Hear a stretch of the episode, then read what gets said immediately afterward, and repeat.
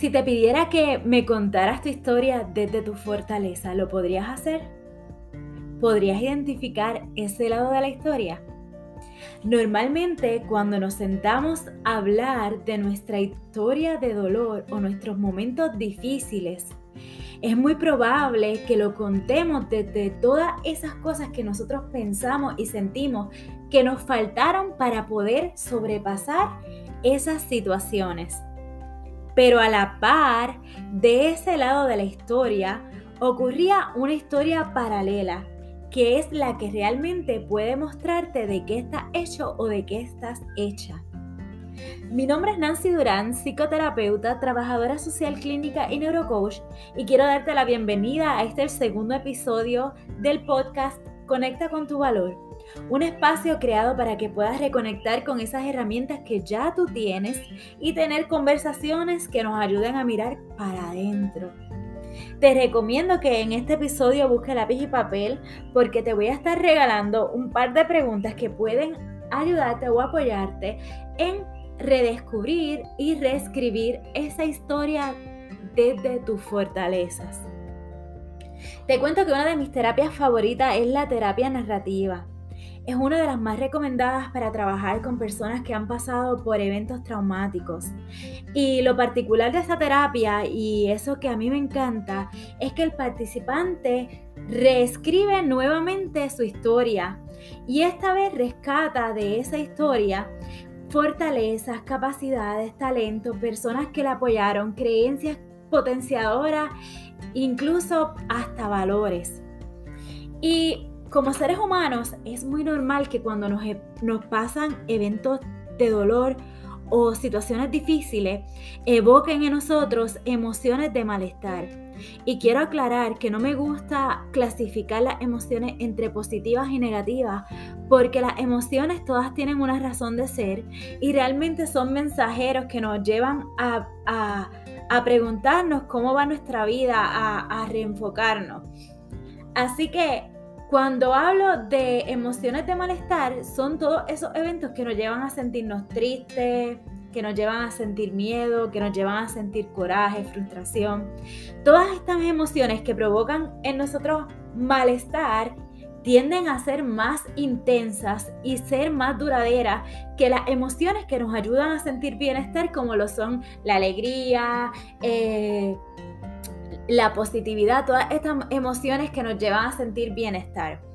Entonces, quiero comenzar a darte estas preguntas y quiero aclarar que este proceso como tal no es terapéutico. Sin embargo, es un proceso con el cual puedes comenzar a rebuscar dentro de ti todas esas cosas con las que ya tú cuentas. Y la primera pregunta que te quiero hacer es, ¿Qué aspectos de ti crees que te han ayudado a sobrepasar situaciones dolorosas en tu vida? Aquí quiero que busques en tu, tu cajita de herramientas emocional. Esa cajita que es diferente a las cajitas de herramientas de los demás. Y busque esas cosas dentro de ti que te ayudaron a sobrepasar esas situaciones que te movieron el piso. Algunas personas cuando yo le hago esas preguntas me contestan que lo ayudó la fe, a otras lo ayudó la resiliencia, a otras lo ayudó el sentido del humor, a otros el optimismo. Cada uno de nosotros tenemos herramientas distintas y lo mejor de que tú conozcas esas herramientas es que las vas a poder volver a utilizar en un futuro.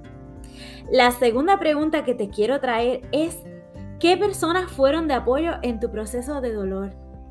Normalmente cuando miramos hacia atrás y vamos a esas etapas que nosotros sentimos que nos marcaron de una u otra forma, vamos a reconocer que hubo personas que nos apoyaron en el proceso.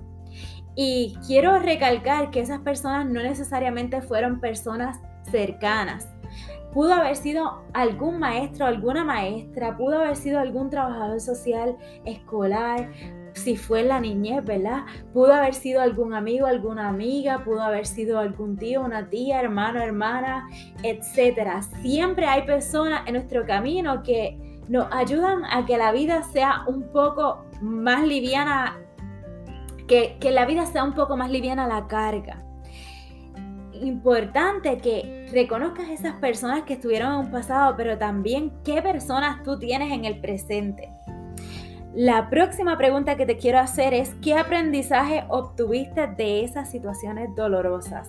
Y es que si tú obtuviste un aprendizaje de esas experiencias, ya tú tienes ganancia porque eres más sabio y sabia que ayer. Y esa, eso que te sucedió ayer, que te enseñó, fue como, decirlo así, un gimnasio emocional. Y no quiero romantizar los momentos difíciles, porque los momentos difíciles no fueron los que te dieron esas fortalezas que ya tú tienes, simplemente te mostraron cuáles son esas fortalezas. La próxima pregunta que te quiero hacer es, ¿descubriste algún talento en, el proceso?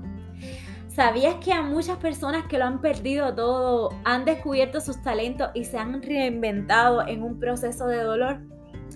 ¿Sabías que muchas personas descubrieron sus pasiones, sus capacidades, eso que los ayuda a sentirse mejor, eso que pueden darle a los demás? Porque el talento normalmente es algo que nosotros tenemos, pero que se lo damos a los demás. En procesos dolorosos, incluso muchas personas han utilizado su historia de dolor para inspirar a otras personas que están pasando por lo mismo.